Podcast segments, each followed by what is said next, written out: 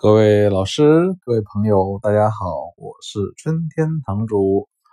啊，今天我想分享的话题其实又有点尖锐了啊，叫做为什么国内的造假、古玩造假这么猖獗啊？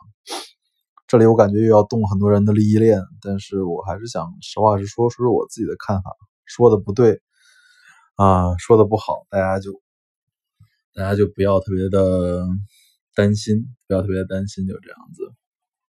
啊，呃，我先说，为什么国内古玩为啥假货这么多？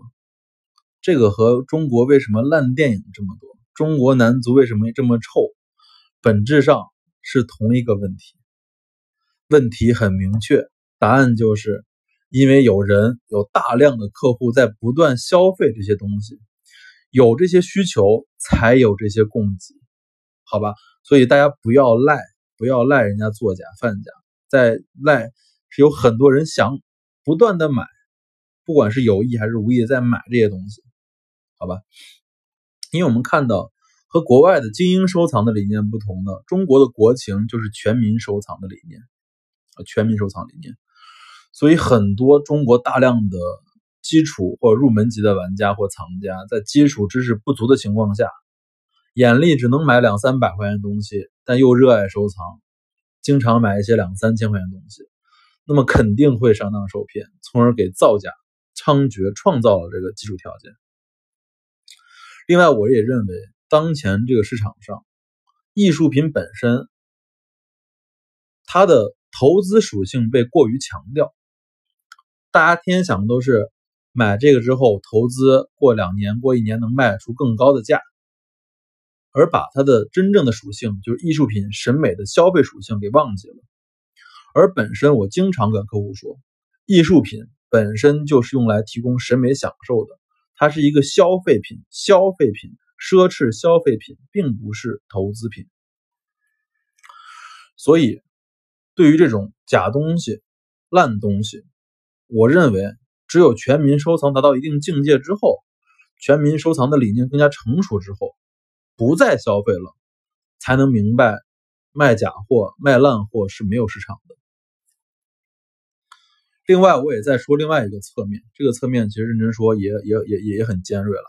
就中国古玩造假的另一个原因是，中国市场上的假专家太多了，太多了，装懂或者假懂的人太多，居心叵测和妄因贪婪妄意的人太多。几年前的很多事儿啊，包括那个什么汉白玉的一个皇座抵押到银行二十七亿的，包括好像在这个节目里面，人家东西是乾隆的御笔的，鉴定成鉴定成那种民国仿，然后把这东西收回来的事儿太多了，就假专家真的非常非常多。这里我们不点名啊，当然我觉得，哎，邱邱邱小军吧，还是。确实很烂，确实很烂，大家还是要还要基本的判断力是要有的啊。我见过什么样的假专家呢？我给大家讲一讲啊。我见过某专家把斗彩这个“斗”字认成门彩，因为斗彩的“斗”的繁体就是一个门，里面加一个“斗”。他说这是门彩，我都听懵了。我也鉴定过某收藏协会的专家把一个瓷器，那瓷器的金都是镀上去的金。说是宋代的，我当时就想问他，我说：“请问宋代有没有镀金、镀金电镀的工艺艺术？”啊，我当然还见过把自己徒弟骗得倾家荡产的专家，啊，骗的徒弟的老婆跟他怀孕的专家，见过一件正经官窑都没有的专家。所以有时候我甚至真的怀疑，假专家的存在是不是也证明了中国现在这个社会是一个魔幻主义社会？甚至我有时候都怀疑自己是不是过于老实或者过于直爽。所以今天给大家分享的就是说，嗯，我怎么看？为什么中国有这么多假货市场，造假这么猖獗？好吧，物件开门不解释，春天堂藏词。谢谢大家收听。